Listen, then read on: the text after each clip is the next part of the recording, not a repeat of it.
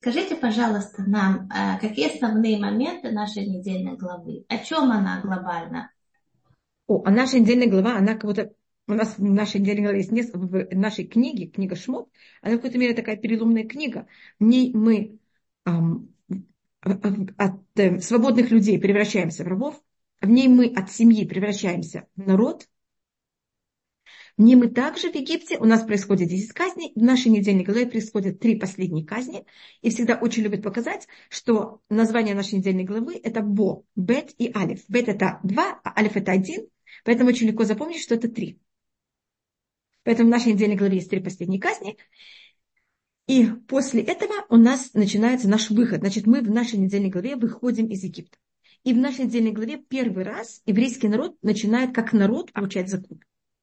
Поэтому у нас глобально рассматривается, что начало законов начинается в нашей недельной главе. Значит, у нас как будто законы она, начинаются первый раз, когда сотворен первый человек, но это единицы. Это, это единица, которая все человечество, но это все-таки единица. Потом есть также э, законы, которые даются Ноху, это уже семье. Это как будто у нас тогда есть 8 э, людей, и они получают 7 законов. Потом у нас начинается зарождение еврейского народа уже и переход от человечества в еврейский народ, в иудаизм. Это Авраам. И от Авраама до вот этого момента, где мы находимся в Пашатбо, включая Пашатбо, э, и включая, включая следующую недельную главу Башалах, мы получаем постепенно какие-то законы уже как народ, уже не как семья. Но это у нас, э, значит, от Авраама до вот Пашат и Тро, это будет э, законы, которые они имеют очень особый статус потому что они даны уже в какой-то мере еврейскому народу, или еврейской семье, если это у Авраама, Ицхака и Якова, но это еще до дарования Торы. Пашат и Тора – это уже дарование Торы. И мы в мире ничего не происходит вдруг, внезапно. У нас какой-то спокойный такой, всегда перепонка, какой-то переход. Без перехода ничего не может произойти, но потом вдруг что-то прорывается. Так вот, мы сейчас находимся э, в начале вот этого как можно сказать, того, что уже зайдет и взорвется и превратится в что-то совершенно другое. Или будет создано совершенно что-то новое. Но мы еще в переподке. Переход. Когда Раши, когда рассматривает нашу недельную главу, даже начало Тура, он говорит, что теоретически даже Тура должна была начаться с нашей недельной главы. А, это то, что... В нашей недельной главе говорится «Аходыш Азелахем». Значит, после того, как евреи видели уже девять казней в Египте, а, в течение всех этих девяти казней от евреев ничего не требовалось, они были абсолютно пассивны, они только принимали, видели, воспринимали. Мы сначала должны набраться силой, мы должны понять, нам невозможно дать законы, пока мы что-то не понимаем и осознаем сами. Всевышний нас не требует принять перед тем, как мы можем это как-то переварить. После девять казней, мне кажется, достаточно долгое время, когда мы видели, что происходит, как Всевышний проявляет себя, доказывает, что он есть, доказывает, что он имеет связь с человечеством, тогда даны людям законы. Потому что мы не можем дать законы, это нелогично дать нам законы и сказать, это то, что Всевышний хочет от вас, если я не знаю, может ли он вообще со мной иметь связь. Кто нам говорит, что это его законы? Поэтому с, помощью девять казней э, Муше доказал, Всевышний доказал через Муше, что есть связь Всевышнего с человечеством. Потому что Всевышний говорит э, Муше о казни, и Муше приходит и предупреждает, что будет казнь, и она происходит.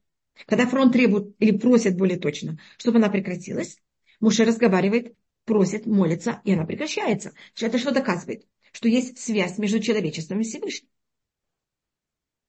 И мы видим, что когда, что почему-то Всевышний решает, что кому-то положено наказание, а кому-то нет. Значит, у него есть какие-то правила, и он как-то правит мир, что если кто-то переступает его желание, он наказан.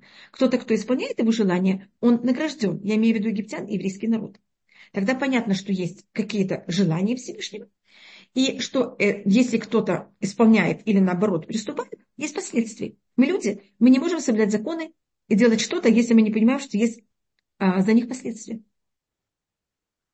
Это после девяти у нас только тогда есть вот первая мецва, Хахудеша Зелахем, это понятие нашей власти над временем, и что мы решаем, когда начало месяца, и наша летопись, и потом, конечно, жертва в Песах.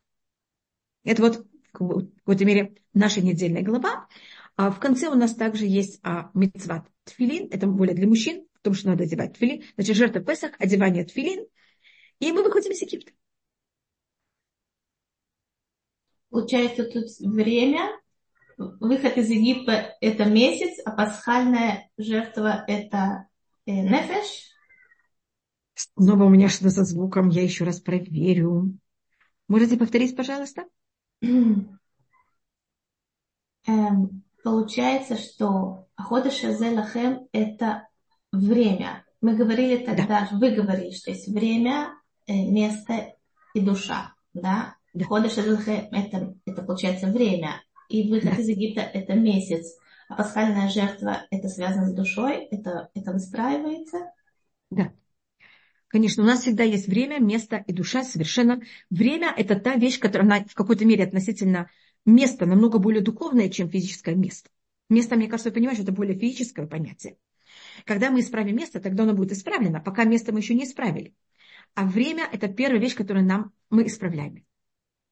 Получается, что в недельной главе Берешит было создано время, да, и есть да. связь между там тоже буквы бет и алиф в слове берешит, или это не связано? В какой-то мере, конечно, считается, что у нас мир был сотворен с помощью 10 изречений, а сейчас в Египте у нас есть 10 казней. Считается, что казнь, каждая казнь, она была параллельна одному из 10 изречений. А только это идет в порядке, а, предположим, значит, последнее изречение параллельно первой казни. А, а первое изречение параллельно последней казни. Я все Поэтому он, понятно, как раз Пашат Брещит, она начало, первый посук параллельно нашей недельной главы. А. Скажем, второе, второе изречение будет свет. Mm. Девятая казнь, предпоследняя будет тьма. Mm. А... а говорится, что всем евреям был свет. Вольход на Израиля я А всем евреям был свет в те места, где они обитали. А потом, значит, есть 10 изречений сотворения мира. Параллельно ним, которые доказывают эти 10 изречений сотворения мира, есть 10 казней. А потом с помощью этого евреи смогут получить 10 заповедей. Это то, что вы говорили в прошлый раз, когда мы каждый раз говорим э, в память выхода из Египта, мы имеем в виду не, не конкретный исторический факт, и не только его, но то, что Всевышний, он э, правит миром и вмешивается, не смешивается, управляет законами природы.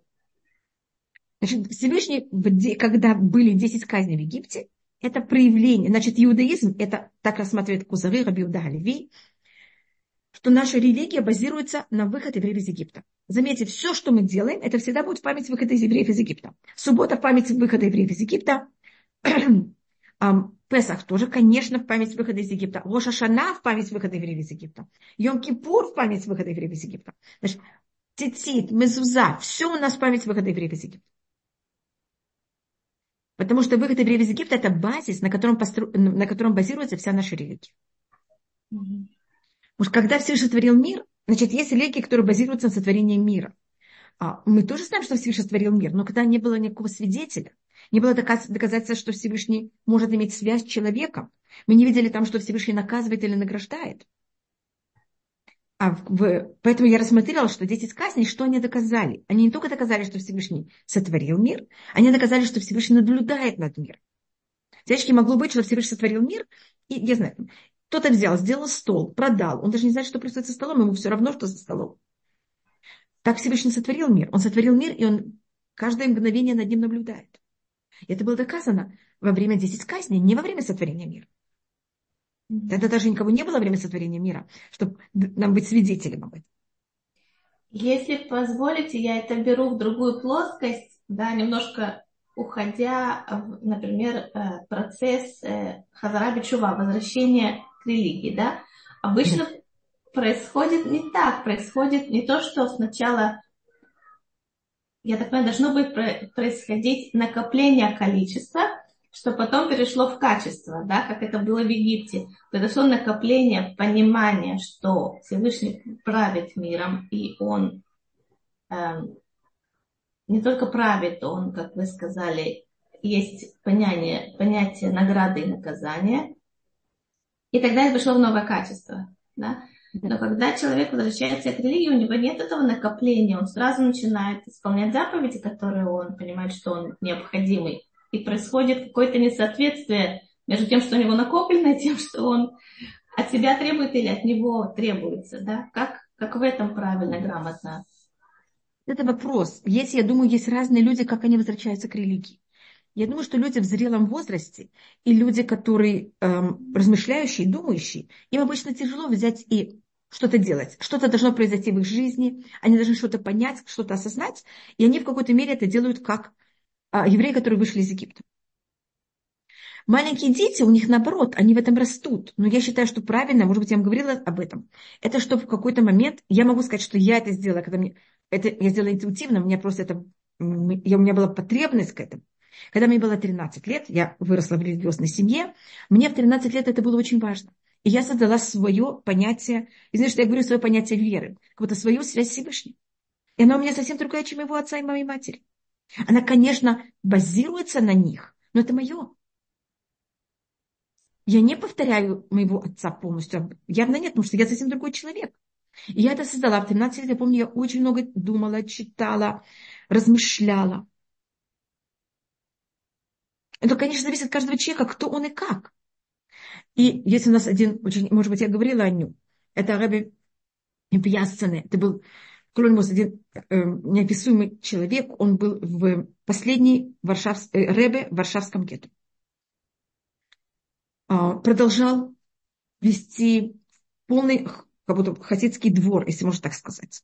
Потерял жену, э, потерял сына, его невестку, конечно, и он тоже, э, но он уже, это было еще в Варшаве, он сам ушел уже не в Варшаве.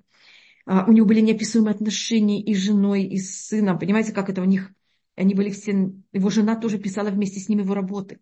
Это была какая-то очень, не, очень особая семья. Он видел своего сына много выше, чем себя даже. Поэтому для него уход его сына и жены сына для него было даже неописуемо страшно. И все, все равно все продолжал. Это происходило перед, перед Симхатура. И хасиды думали, что он не сможет Симхатура танцевать. И он все равно вышел, танцевал с ним. И у него есть, и он был уверен, хотя немцы убеждали, что больше не будет еврейского народа, что кто-то придет и еще все это увидит. И он свои работы взял и закопал. И там написал, дорогой неизвестный, анонимный, если ты возьмешь и найдешь мои рукописи, пожалуйста, передай тому-то и тому-то, и чтобы он это напечатал. Я тебе очень благодарен. А, и он там пишет, один из его известных работ, это, а, что он никогда не видел человека, э, мальчика, которому было 13 лет во время бармитвы, чтобы он с этой же шляпой, или там шапочкой, или кипой, также женился. Шапочка это, это что-то, что мы одеваем на голову. А, значит, почему-то есть люди, которые с той же самым пониманием о Всевышнем, которым им 13 лет, они с тем же самой связи понимания Всевышнем выходят замуж или женятся. Он считает, что это неправильно. Человек растет, у него разум меняется, у него взгляд на мир меняется. И он должен воспринимать это намного более взрослым, а не на таком же детском уровне, как это было, когда он был маленький. Это то, что я могу сказать о себе. Я просто, понимаете, и мне вот это, конечно, когда я была маленькая, я это воспринимала как будто как ребенок. И мне было очень важно, и мне важно это в течение моей жизни все время. Каждый раз, когда я, я думаю, что Всевышний помог, немножко умственно развивалась, также пересмотреть все, все, что я понимала о Всевышнем, совсем по-другому. Рассказывается Раса, граф Садия Гаон, он жил там, в X веке, что он каждый день просил Всевышнего прощения о том, как он его служил вчера, Потому что то, что он понимает сегодня, оно просто унизительно и ужасно, как он вел себя и относился к Всевышнему вчера. Расак был первый человек, который написал, значит, у нас в устном предании есть а, в Геморе все в перемешку. Законы, философия, понимаете, как это? Комментарии на Тору. А, начиная где-то с, эм, э, можно сказать, 7-8 века, начали писать книги о каждой, о каждой отрасли отдельно. Это мы уже, это особенно это было в тех странах, где мы жили, в основном мы тогда жили под мусульманским а, влиянием, а мусульмане тогда были очень развиты, и они тогда алгебру придумали, алхимию. Видите, все, что начинается с ал, это арабское. Потому что аль на арабском это, как на иврите, ха, как особое. Поэтому алхимия, алгебра.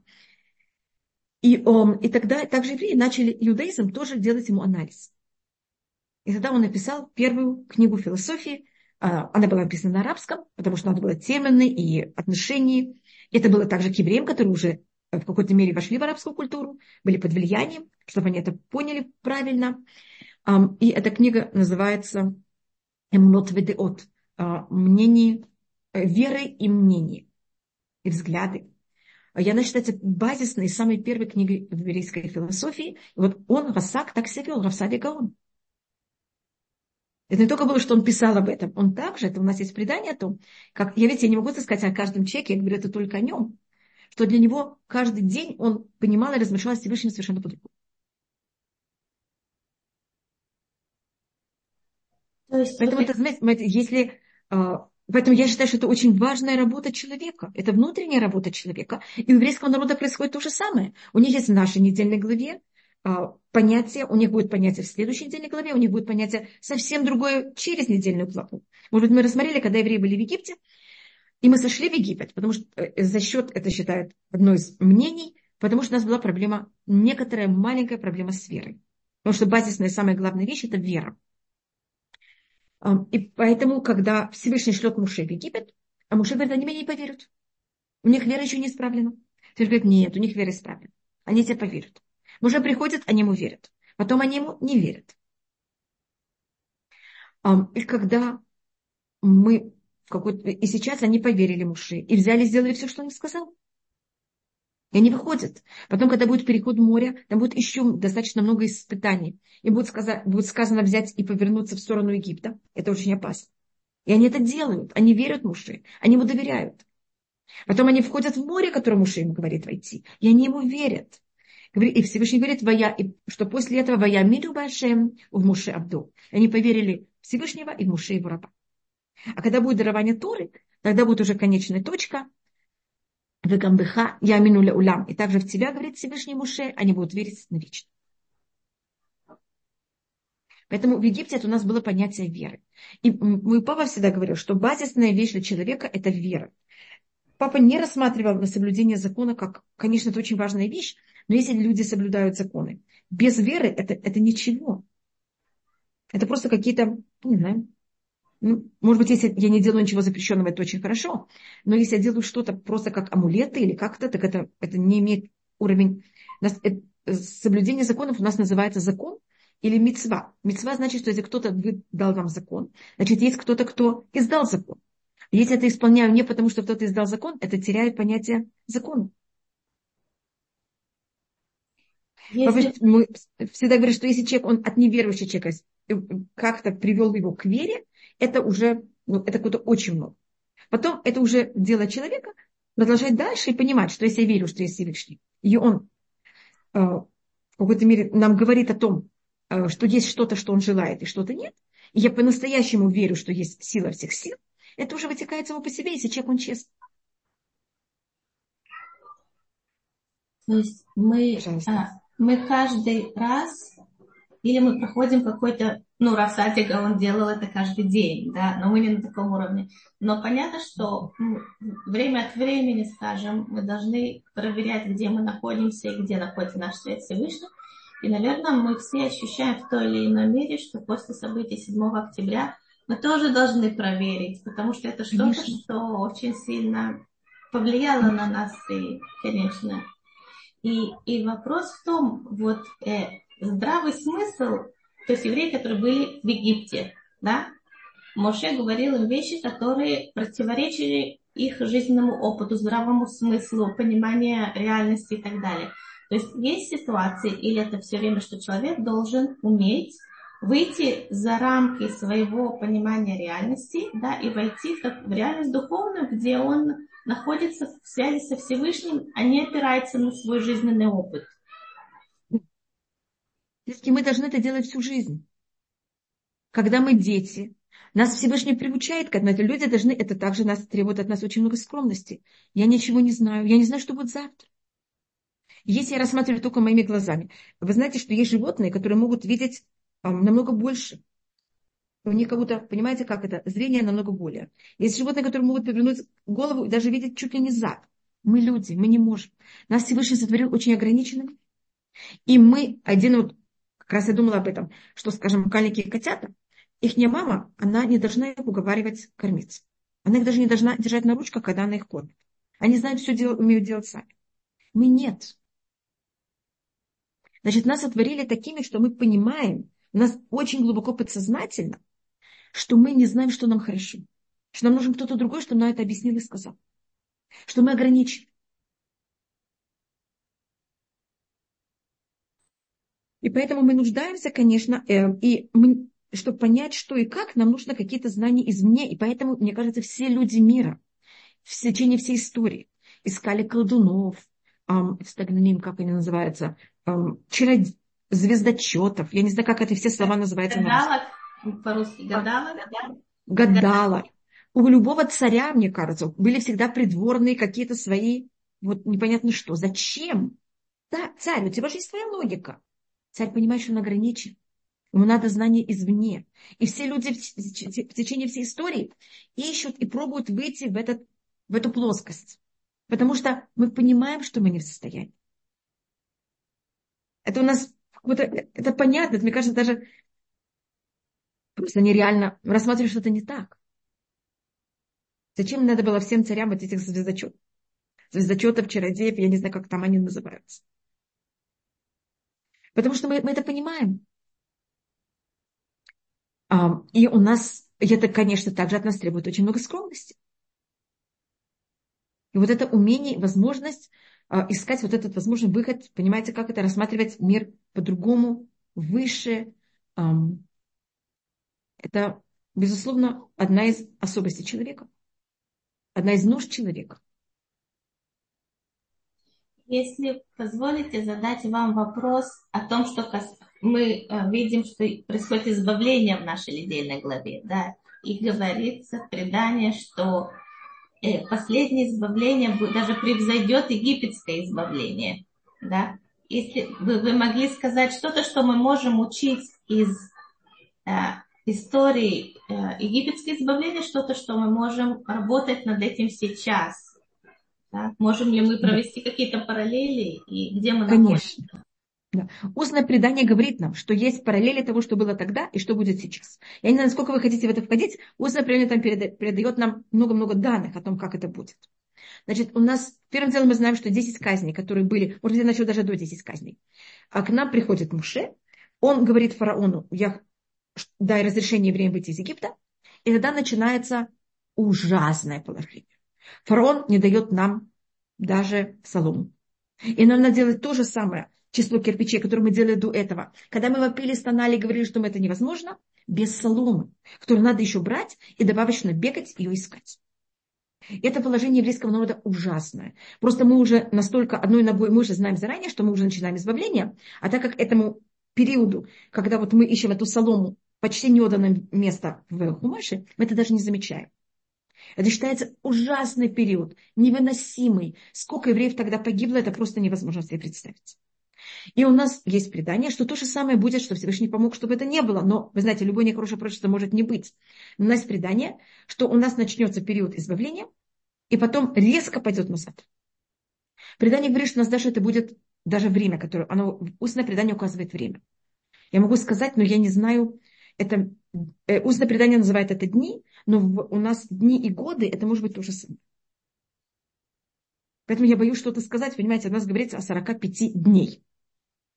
Это также учится с книгой Даниэль, там есть две цифры, и а, когда мы видим разницу между этими двумя цифрами, это будет 45 дней, и по преданию Муше скрывает, значит, вот как будто а, а, прилив избавления, он происходит отлив на 45 ужасных дней. А потом все начинается. И у нас рассматривается, как были 10 казней, которые были в Египте. Те же 10 казней будут над какой-то христианской страной. Почему я говорю христианской? Потому что у нас говорится это в книге Шаяу. Хотите, я могу открыть книгу. А, это 30 какая-то глава. О том, что... А, потому что говорится, что этот меч будет против Исава. А Исав против Эдома. А Эдом у нас это символика христианского мира. И там описывается, что все реки этой страны превратятся в зефит, превратятся в... Эм, чем вы мастите дорогу? Эм, как его называется на русском? Зефит. Не страшно.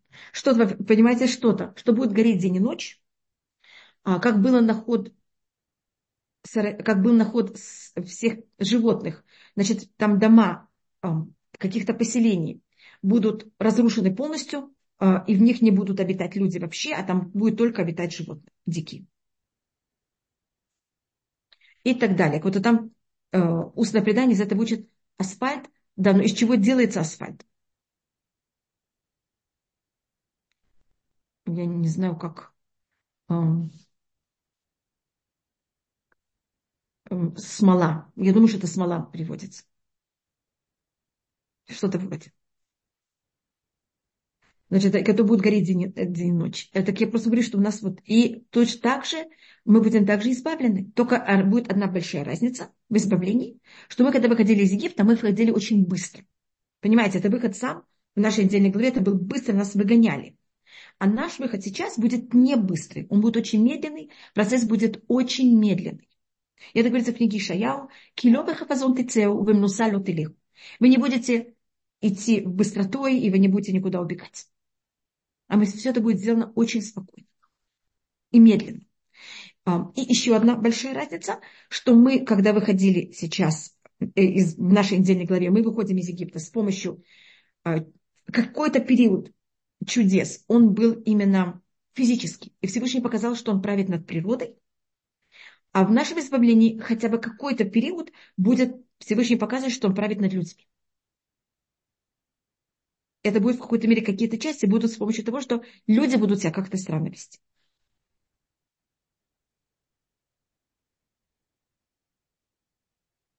Так это то, что я могу... Эм, если вы хотите рассмотреть параллели, это то, что у нас говорит... Эм, ну, снова я рассмотрела несколько из этих э, уровней. Что значит править над людьми? Всевышний же и так правит над людьми. В каком я не слышу вас? В каком понимании правит над людьми? Он же и так правит над людьми. Какое новое да, понимание когда... есть? Значит, у нас есть два понятия, как Всевышний правит мир. Одно у нас называется, это, конечно, очень такие высокие понятия, одно называется масса площадь, как Всевышний створил мир, и он проявляет свое желание через природу. А вдруг с небес падает угли, или падает то, что происходит в Египте, а, град, и в граде огонь. Значит, что он показывает фараону? Он показывает фараону, что я Всевышний, и я хозяин природы. И это, она считается достаточно простой для... Все чудеса, они, конечно, чудеса, но если мы говорим а, со стороны Всевышнего, это считается какое-то легкое чудо. Но это понятно, что природа в его руках. Он его создал. Мы тоже созданы Всевышним, мы тоже в его руках. Но Всевышний сделал такую вещь, что он нам отдал выбор. И когда Всевышний пользуется нашим выбором так, как он хочет, это считается более сложное чудо. Значит, вы знаете, что первое оружие, которое Израиль получил, это были калашников, русские э, винтовки, винтовки это называется, которые э, Сталин послал через Чехословакию в Израиль. Сталин, который берет. И в это время, э, это же время, э, когда евреи притесняются очень резко в Советском Союзе. Это немножко до дела врачей. Это 47 год, 48 год. Это период космополитизма. Тогда, если вы знаете, кто это вовсе, это Михоэлс убит. И в это время а, вы знаете, что Громыко берет и поднимает руку и а, голосует за то, чтобы в Израиле было деление два государства, было еврейское государство.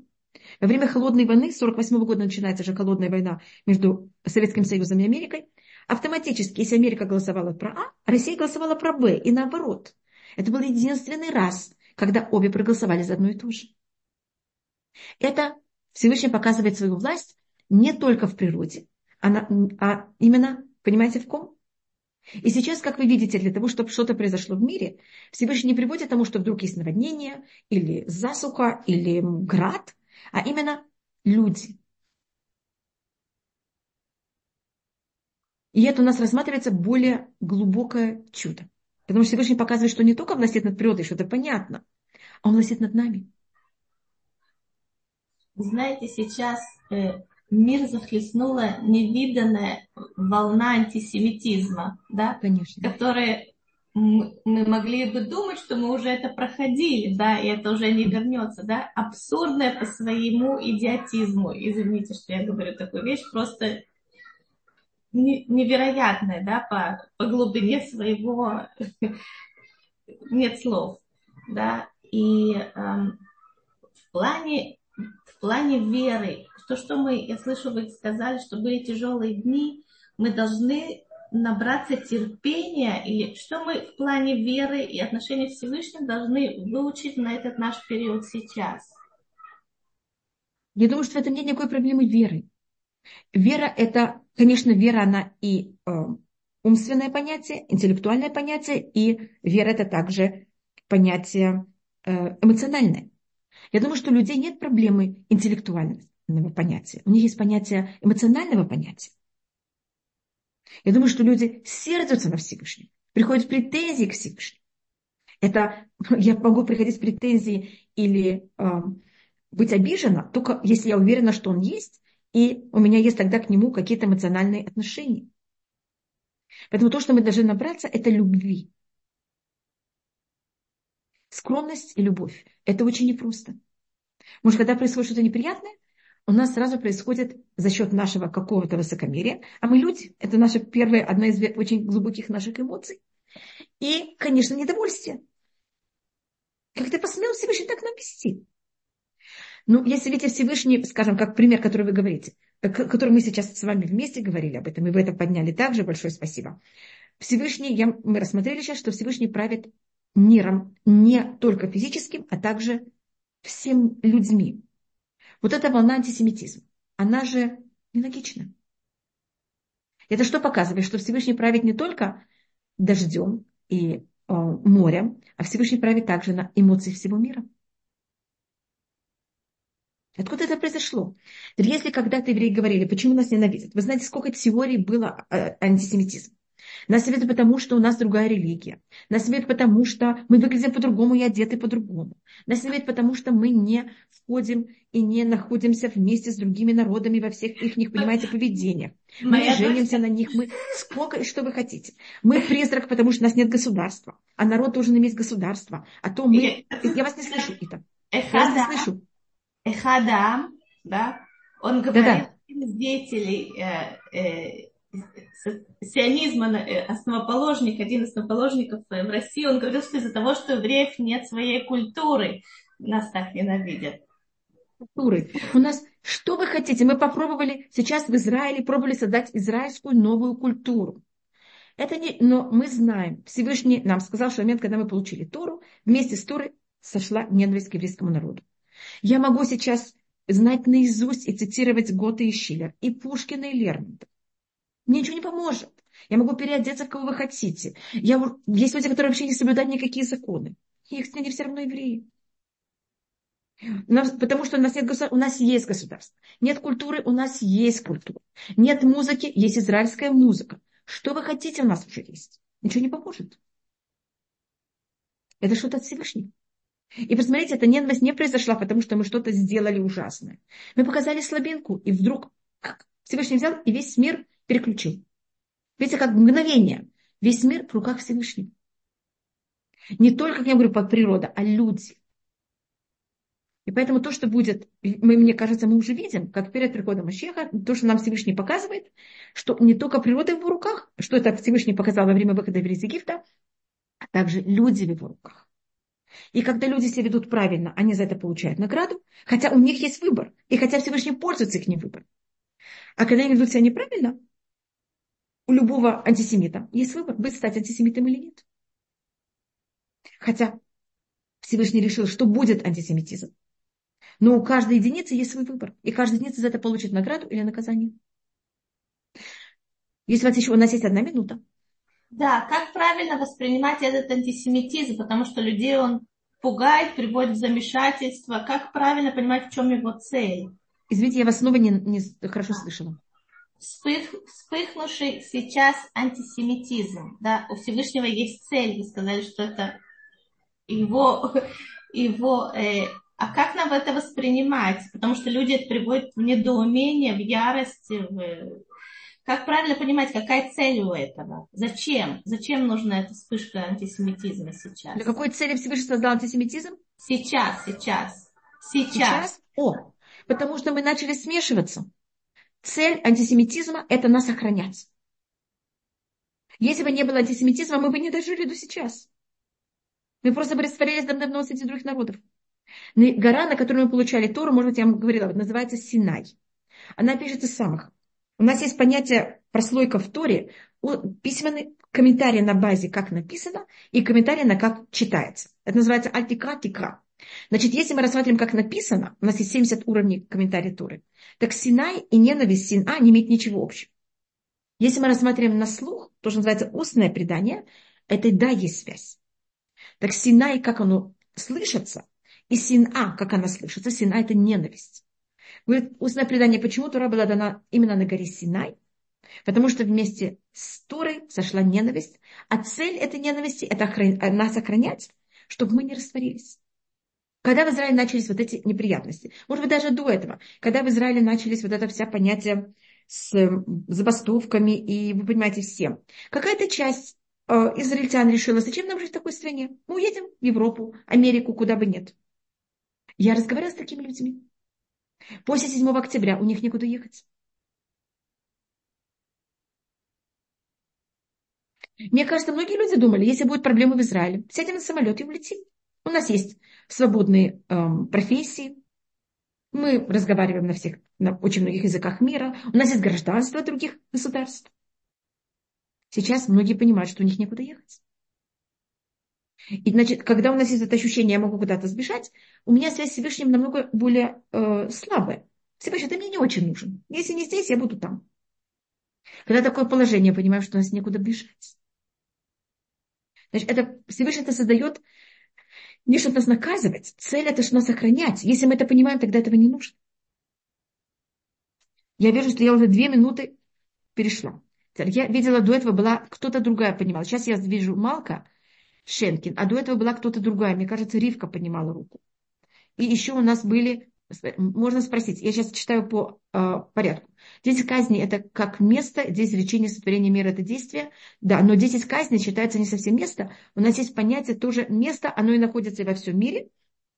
И у нас также есть 10 уровней святости в Израиле, когда святая святых, конечно, самое святое место, и также 10 прослойков душ внутри еврейского народа. Когда, конечно, главный священник самое высокое. И, может быть, я уже это показывала, вы замечаете, что а, в Йом-Кипур, который самый святой день из всех дней э, года, самый святой человек из десяти уровней еврейского народа, что это главный священник, мог войти в самое высокое место из десяти уровней святости Израиля, что это святая святых. Это было такое явное понятие связи между местом, место, душа и время. Наталья, можно ли предложить, что эти 40 дней уже начались? Амен. Я бы, с моей стороны, они уже давно бы и пришли. Я не знаю что все евреи сделают чубу. Да, без ратышем. Это у нас есть обещание в книге Дворим, что еврейский народ, конечно, сделает чува. Или по желанию, э, очень такого личному и от любви, или от притеснений. Это у нас говорится, что если евреи сделают чува сами великолепно, если нет, Всевышний им поставит такого ужасного царя, как Хамана. Вы знаете, что в Пурим Хаман был не царь, Хаман был только эм, глава правительства Ахашвароша а, поэтому было кому идти. А другой вариант это, что Гаман будет сам, Мамидля Меляха Шака Гаман, ставит им ужасного царя, как Гамана, и мы тогда все исправляемся. Шашем, я зов, чтобы нам этого не надо было дойти, и что мы исправились до этого. Вы абсолютно правы, да. Теперь я видела еще вопросов. Вот тут у меня 9 вопросов. Извините, это извините, что вы сидите и, и просто слушаете, извините. Можно... Рабанит Хаба, можно я включу Малки микрофон? Да-да, пожалуйста. Малка, пожалуйста. Здравствуйте. Спасибо Да-да. большое за прекрасный урок. У меня два вопроса. Первый да. вопрос по недельной главе. Э, вы сказали, да. что ну, то, что действительно Всевышний дал э, законы еврейскому народу, получается, если Всевышний дал законы, то они были обязательны к выполнению сразу после получения. И если так, то тогда первый тфилин э, евреи сделали в Египте? Есть такое мнение, из времени, когда евреи взяли, переходили море, у них были тфилин. Там говорится, «Вамаем хумами минам смулам», а вода была, а, была...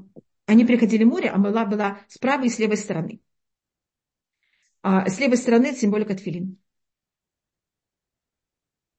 Можете прочитать, это говорится в 13 главе книги э, Шмот, что мы должны взять и сделать себе твилин.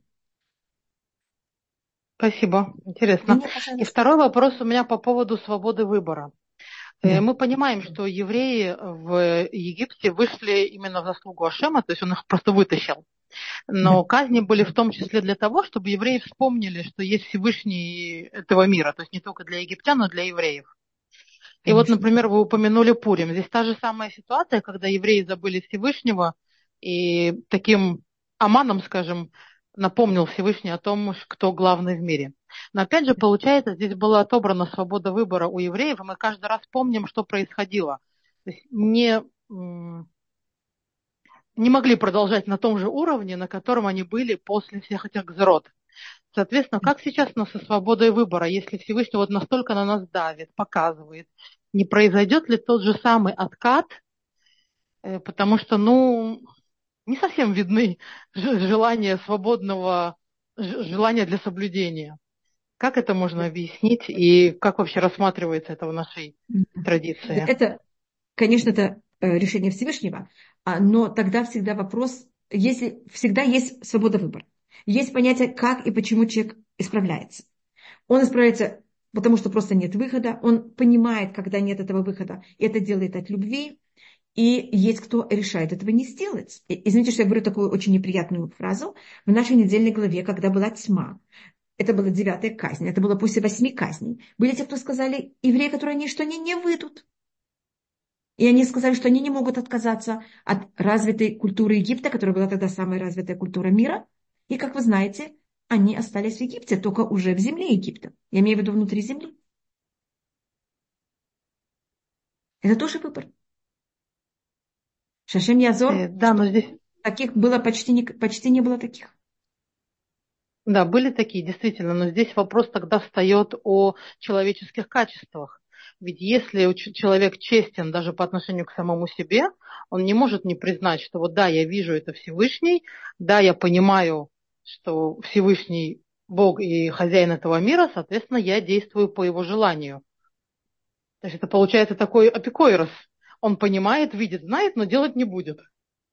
Это потому, поэтому я говорю, что тут вопрос и в иудаизме одна из самых главных вещей – это не только разум, а это эмоции. Это быть чистым и правильным в плане своих эмоций, быть честен, честен сам собой. Если человек не работал своими качествами, ему очень тяжело с верой. Потому будет, даже если он будет, он, я рассматриваю людей, что я не считаю, что есть верующие, неверующие люди. Есть люди, которые, им это неудобно. Я один раз была в какой-то там э, интеллектуальном какой-то там э, разговоре, и там был один достаточно один э, профессор Иерусалимского университета, и он показывал нам, как все философы, которые, или психологи, которые отрицали Всевышнего, а он объяснял о каждом из них, какие у него были отклонения, из-за чего он это доказывал. Просто взять себя и оправдать. И устное предание нам это же говорит. Не, мы, люди не могут отрезать Всевышнего. Они не, это, это вложено в нас. Не занимались евреи идолопоклонством только для того, чтобы разрешить себе кровосмешение. Значит, у нас есть страсти, нам очень неприятно с нашими страстями или какими-то эмоциями, а мы не можем это выдержать и чувствовать себя нечестными, и мы тогда себе придумываем какую-то еретику или какие-то идеологию для того, чтобы себе это разрешить и не ощущать а, ощущение вины. Это духовный пгам или это психическое отклонение, можно так сказать? Что вы говорите? Это, дух, это духовная м, проблема или это какое-то отклонение? Это качество. Уже эмоциональное, психическое. Эмоциональное. Но все равно духовный это... корень же должен быть у этого. Да, ну это более рассматривать, да, конечно, всегда, но это понятие вот этого э, желания человека разрешить себе то, что он понимает сам, что себе запрещено.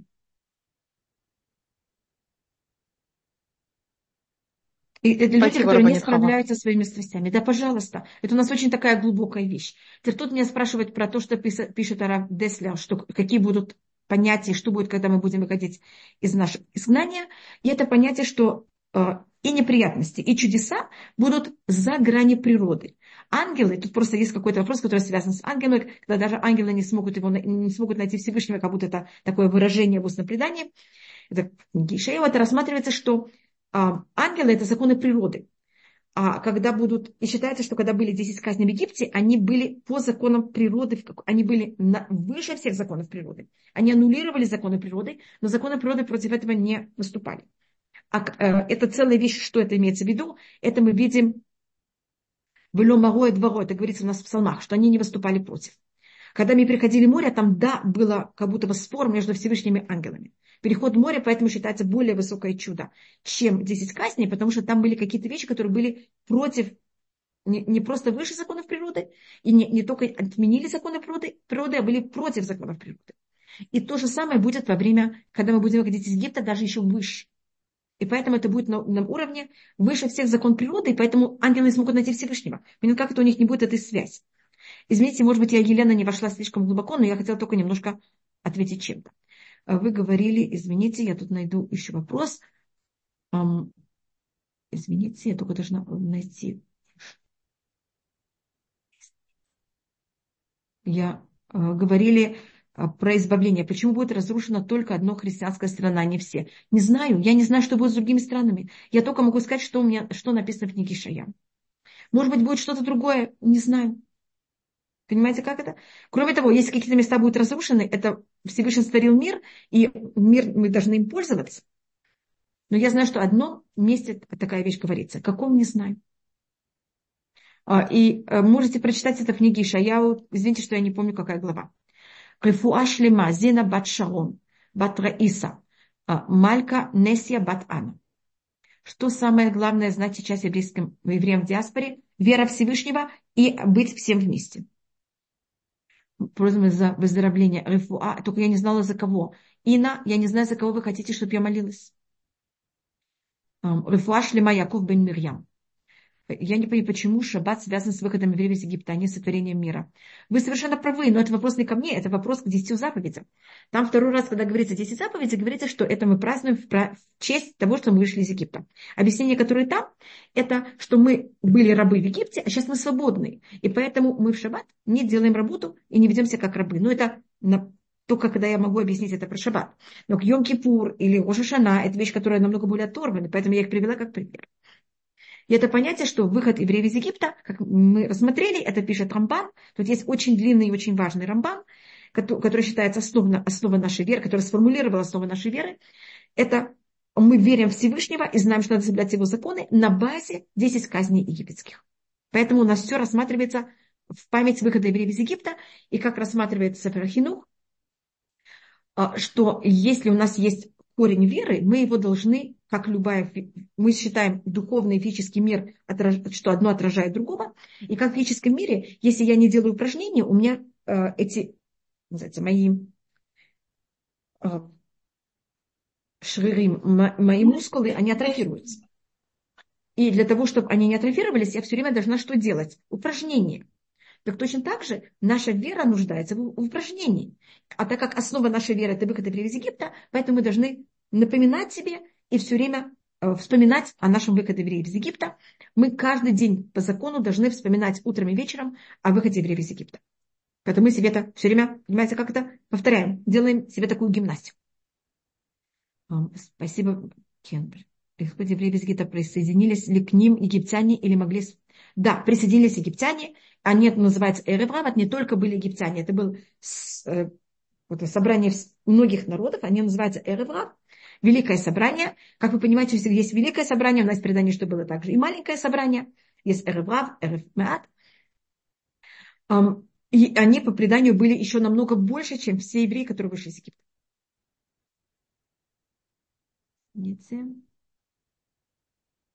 А, да, Инна, большое спасибо, что мне написали. Рефуаш Лима Рафаэль Бен Сапир. Сара, я не поняла, что значит на индивидуальном уровне. Индивидуальном уровне не поняла, извините, Сара. ויבוא משה ואהרון אל פרעה ויאמרו אליו Воево Бельшун Яхид Нахон, спасибо. Шифра. Тут вопрос, и пришел Муше и Арон в единственном числе, потому что Аарон, он совершенно сейчас, у нас это такая вещь есть много раз в Торе. Скажем, когда Мирьям говорит с Аароном о Муше, говорится в Атедабер Мирьям и Аарон. И говорила Мирьям и Аарон. Даже он говорит, и говорили. Потому что э, когда кто-то один, он доминантный, а второй второстепенный, мы тогда такую вещь пишем в единственном, в Торе пишется в единственном числе.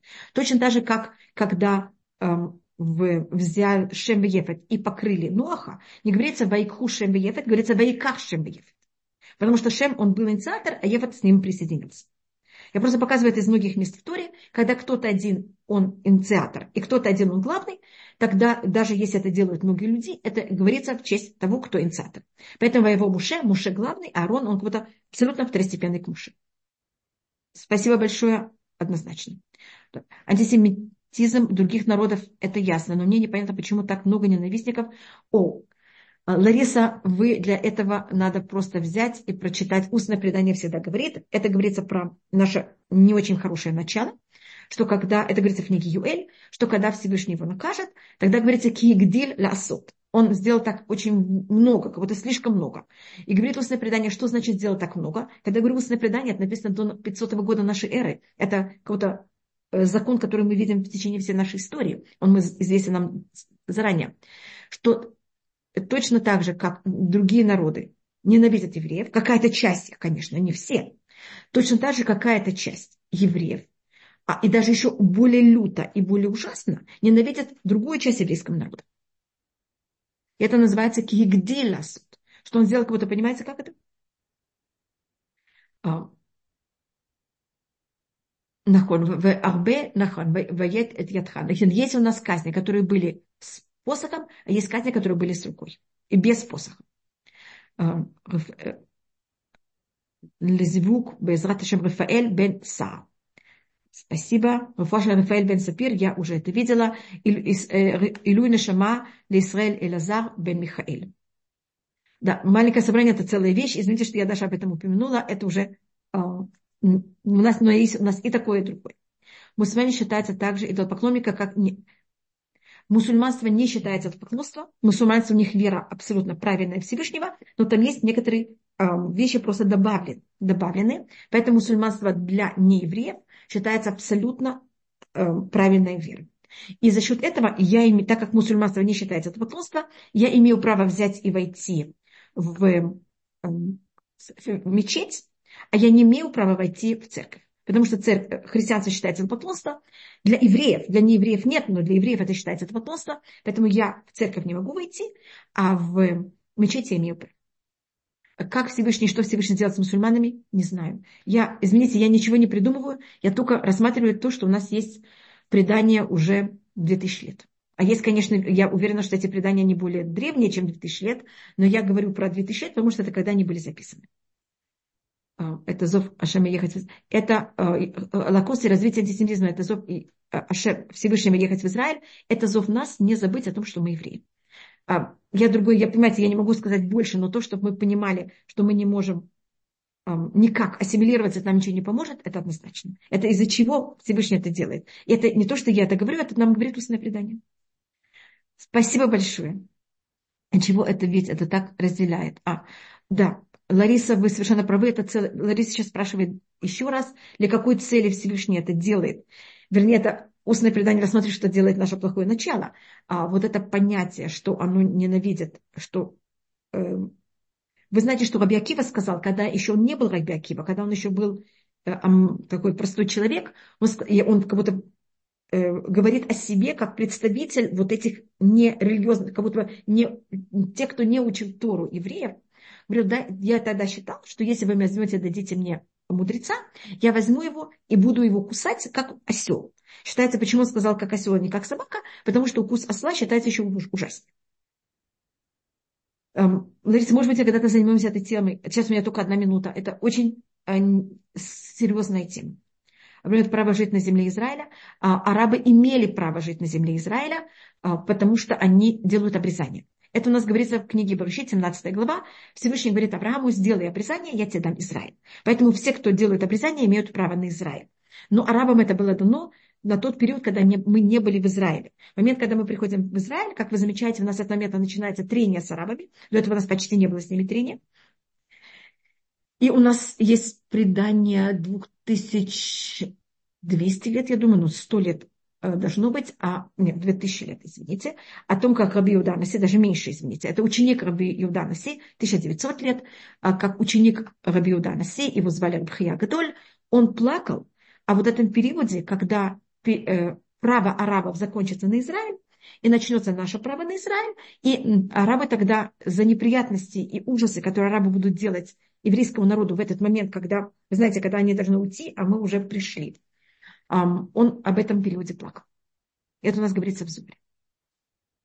Сейчас я знаю, что Инна поднимает руку, и до этого еще кто-то поднимал руку. И еще кто-то, так пожалуйста, Фуаш Лима Фишель Бен Хая. А, да, это мы рассмотрели. Пожалуйста, кто а, вы хотите или уже нет э, времени? Э, Инна.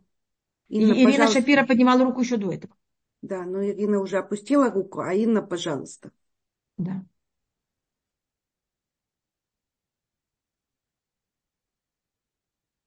И я поднимала руку, чтобы попросить молиться за Рафуа Шлема Рафаэль. Бен Сафира Рабанитхава. Да. Прочитала. Большое вам спасибо. спасибо. Пожалуйста, не за Пожалуйста, спасибо. Доброе утро, уважаемая Рабанит. Такой да. вопрос. А, вы в своем рассказе упомянули момент, когда вам было 13 лет, и когда вы для себя решали, какой должна быть ваша связь со Всевышним. Сказали, что она не такая, как у ваших родителей, а другая. Если бы вы могли пару слов, если это не очень личные вещи, может быть, вы могли бы что-то рассказать о том, какая у вас связь, и пару слов о том, как, какая у родителей была, чем ваша отличается. Спасибо. Не, пожалуйста, только я скажу, Рефуашлема Ася Бат Батья Гульда. А, значит, первым делом, мне кажется, в каждом поколении мы, у нас поколение другое. Мы дышим другим воздухом, и поэтому а, мы рассматриваем все по-другому, воспринимаем все по-другому. Это одна вещь. Другая вещь, мы зеву кагун для Мирьям Бат и, и, и Таова. Другая вещь, это у нас, а, что каждый из нас немножко другой. И то, что подходило моим родителям, это не всегда подходит мне. У меня мой папа Зихнори Враха, он был математик, математик, он был в какой-то мере очень точный, занимался точными науками. И он был, э, и для него э, он очень в какой-то мере, э, он знал, конечно, философию, знал всю еврейскую философию, но так как он жил в периоде, когда с помощью материальной философии брали и доказывали совершенно непонятно какие вещи, он очень не любил пользоваться философией. Я человек совершенно другой, я жила, жила в другом периоде, и мне очень было важна философия. Я помню, как мой брат увидел, как я в 13 лет а, читаю э, Мурен Вухим. Это книга Маймонида, которую он написал для э, помощи тем евреям, которые занимались философией, как греческой философией, как ее, как будто бы, как, чтобы она их не запутала. Мой брат был в ужасе. Потому что, понимаете, там надо заниматься, для того, чтобы ее понять, надо знать греческую философию. А, и, понимаете, как, а мне, мне это было очень интересно. Поэтому, понимаете, у каждого есть свое. И папа даже были некоторые книги, которые я знаю, что папа знал, но папа не всегда говорил, это для тебя, это не для меня. Значит, папа их знал, но это не было для него, понимаете, это ему, а, это не то, что наполняло его жизнь, его связь с Всевышним. И это, я думаю, зависит также от характера. А что значит? Я стараюсь себя развивать на базе моих нужд характера. Я хочу понять, кто я такая, какие мои нужды, и э, всем моим нуждам, всем, ну, стараться как-то им э, связывать их всем Всевышним, чтобы они все были пронизаны верой Всевышнего. Моя мама, ей вообще философия не нужна была. Ей было сказано так, значит так надо. Она была очень ум, умной женщиной, она была физик, она была много более деловой человек. Ей было интересно, что надо делать. Почему? Ей не очень было важно. Правильно. А мне очень важно, почему. Да, да. Это почему мне не, это не из-за чего я решу делать или нет, ни в коем случае. Я это буду соблюдать в любой ситуации, даже если не понимаю почему. Но мне очень важно а, вот это понятие почему. И мне я кажется, уделяю очень много времени. Да. Но это мы, моя нужда. И мы, и мы этим очень-очень пользуемся тем, что вы идете в глубину, и что вы нам не просто говорите делать так или эдак, а вы объясняете то, как вы это понимаете, и что вас в этом греет. И для нас да. это колоссальная важная вещь. Спасибо большое. Спасибо, пожалуйста. Я просто, понимаете, просто объясняю. Скажем, я могу дать пример. Я когда говорила от Филята Меда, маленькая, я еще даже еле-еле знаю иврит, а, я как-то поняла, что первые три благословения, и там Акеля Гадола Гибор Вануа, три слова параллельно трем праотцам. Я помню, я это сказала моему папе, он просто был в шоке. Откуда? Как ты вообще думаешь таких детей? А мне это надо было, мне, понимаете, я как-то, у каждого есть свое мышление. То есть вам важно сделать это как-то так, что можно было потрогать, представить и создать какую-то свою личную связь, с, не знаю, с э, нашими праотцами и со всем тем, что вы делаете. Правильно я понимаю? И, может быть, у меня да. Я думаю, что это тоже какое-то женское понятие. Мне очень важно понять и видеть все как целую картину. И вы, может быть, замечаете, у меня все как целая картина. Значит, у меня молитва, э, три праца, э, все должно иметь какую-то общую картину. А есть люди, которые более занимаются анализом. А мне нужен, конечно, анализ, но я не могу остаться с анализом. Мне нужно после анализа делать синтез. А есть люди, которым достаточно анализ. Это зависит от характера. Большое спасибо. Не, не, пожалуйста, Ирина. Ведь то, что я могу сказать, поделиться, то, что я понимаю, пожалуйста. Пожалуйста, Таня, я видела, что подняла руку. И все, и после этого я вас убегаю.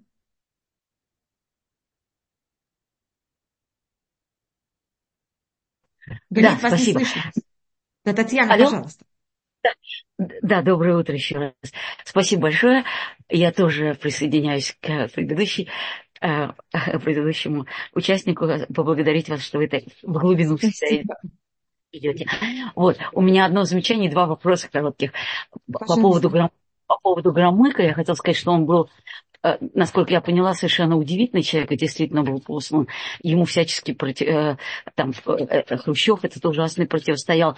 Но Громыко был очень образованным и умным человеком, как я поняла. И поэтому действительно просто удивительно, да. что... Но, но, понима... да. но понимаете, что если бы Сталин ему не дал такое разрешение, он бы не мог это сделать. Он бы просто расплатился головой. И, конечно, это да. было не случайно, что Всевышний послал именно его, чтобы он был этим посланником. Я просто говорю, я говорила про Сталина, понимаете? Да, да, да, точно. И удивительно, что Сталин его никогда не убирал. Не убрал, потому да. что он совершенно удивительные вещи. Это действительно чудо просто было. Вот. Ну хорошо. Вот. А вопрос мой, а, а, я не знаю, как отвечать в разговорах с а, моими друзьями христианскими, которые постоянно говорят, вы наказаны, так, вас наказывают так сильно за то, что вы распяли Христа. Вот. Смотрите, есть, да, мне кажется, что если мы с вами жили я говорю о себе, а, скажем, 200 лет назад, 500 лет назад, нам было очень тяжело ответить. Это была одна из очень тяжелых а, доказательств, которые евреи от этого очень страдали. И на это были написаны очень много работ. Раби Уда Леви, когда он написал свою книгу «Кузары», как она называется на обычном среди людей, она называлась, он ее написал на арабском, и она называлась на арабском «Доказательства и показательства против униженной религии». Но так как это такое длинное имя, никто это не мог так называть, и поэтому это называют просто Кузары. Но это не его имя. И вот он там занимался как раз этим вопросом. Он жил в Испании, э, католический, католическая Испания, 12 век, 11-12 век, поделена между крестьянами и мусульманами, как вы знаете. И евреи, конечно, там очень страдали. По писаниям христиан, в которых я не очень, как называется, э, владею ими, но одно из доказательств, э, то, что они там пишут, я только знаю то, что говорит иудаизм, понимаете, как когда он отвечает, это что, это так было, рассматривали католики, что за счет того, что, значит, евреи не приняли, как вы понимаете, кого, мы тогда наказаны, что мы никогда не возвратимся в Израиль и никогда не построим свое государство. Как вы видите, это не так. Э, Кузари, особенно э, Абарбенель, Дон Ицхак Абарбенель, он был издан, э, он, вернее, не был издан, ему дали разрешение остаться в Испании в 1492 году, когда было изгнание евреев из Испании, он был министр финансов Фердинанда Изабеллы, а он сказал, что не останется, взял посох со всеми изгна... те, кто были изгнаны, и он пишет очень много работ.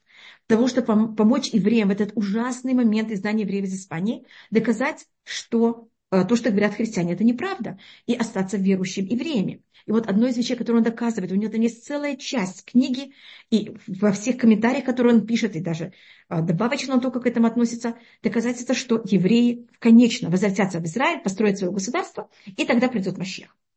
А они же говорят, что он уже пришел. И как вы видите, мы видим, я говорю о себе, мне сейчас христианство вообще, для меня оно вообще не, никакой не вопрос, когда я вижу, как все идет по тому, как написано в руках.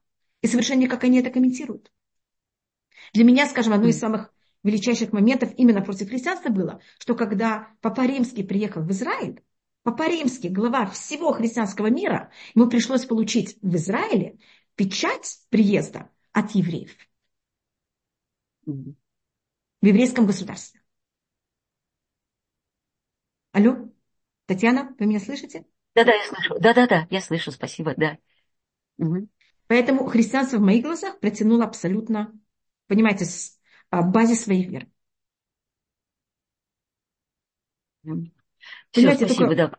Не, не, пожалуйста. Да. Но, но если мы с вами бы говорили, как я вам говорю, сто лет назад, или 200, или 300, это было бы намного сложнее. И тогда Барбанель делает целую акробатику. Это очень непросто. Он доказывает, что будет так. А сейчас надо доказывать, мы это видим. Okay. До свидания. Очень приятно. А можно еще маленький-маленький вопрос? Пожалуйста. В прошлый раз вы, э, вы говорили о, о трех праотцах, о золоте, серебре и меди. Да. А, вы можете, может, если это, если это есть такая, э, э, какую-то символику, символику этих металлов, металлов? есть как? Да, да, конечно. Да. Я только рассмотрю золото и серебро, просто потому что я должна уже убегать.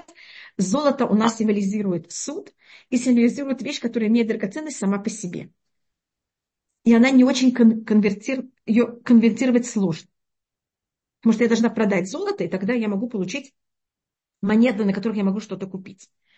А серебро – это у нас символика милости, поэтому у нас милость белого цвета, серебро оно более относится к белому цвету, а красное золото у нас считается более красным, и эта символика у нас более суда.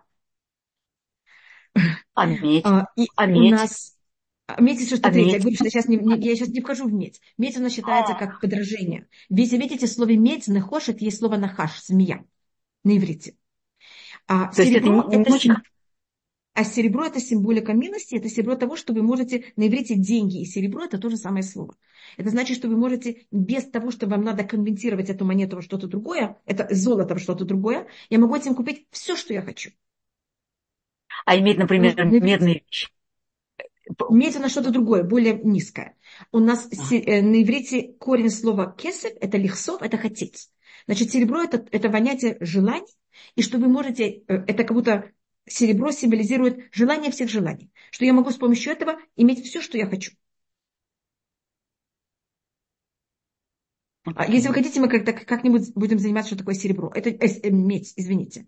У нас какое золото и серебро, видите, это две драгоценных металла, а, сереб... а медь уже другое. Медь, железо и у нас есть еще два металла в Танахе. Это бдиль, это олово, и оферет, это плумбий, как это называется на русском. Um,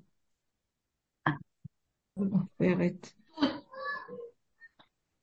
Вы знаете, что такое плумбий? Это самый тяжелый металл перед тем, как у нас начинается реактивный металл. Свинец, большое спасибо. Свинец, да-да-да. Свинец. У нас потом, кроме этого, есть еще четыре недрагоценных металла, и у них есть свои какие-то символики. До свидания. А медь читается на грани между такой более драгоценным металлом, она, э, у нас медь как будто немножко подражает золоту. Дорогая Рабанит Хава, огромное Пожалуйста. спасибо. Шаббат, шалом. И Шаббат, ждем шалом. терпением уже новую встречу с вами, которая будет в четверг. Но до этого в Йом решен без рат Ашем в 7 вечера по Израилю. Постоянный урок Рабанит Хавы на зум-канале tol.com. Спасибо еще раз большое. Пожалуйста. Шаббат шалом. Шаббат шалом всем. Большое спасибо, что сказали, я не знаю, почему я забываю всегда это слово свинец. Большое спасибо. Большое спасибо. Большое, большое спасибо всем. Огромное спасибо. Шаббат шалом. Пожалуйста, шаббат шалом. Шаббат большое шалом. спасибо, Ита. Извините, что я, эм, если я себя вела неправильно, говорила неправильно, забывая слова на русском, прошу за все извинения. Все очень интересно. Спасибо. Спасибо. Э, Пожалуйста, это большое спасибо, это большое спасибо, Кали, до свидания всем. Большое, большое спасибо. Спасибо, спасибо всем, кто спрашивает вопросы. Большое, большое спасибо.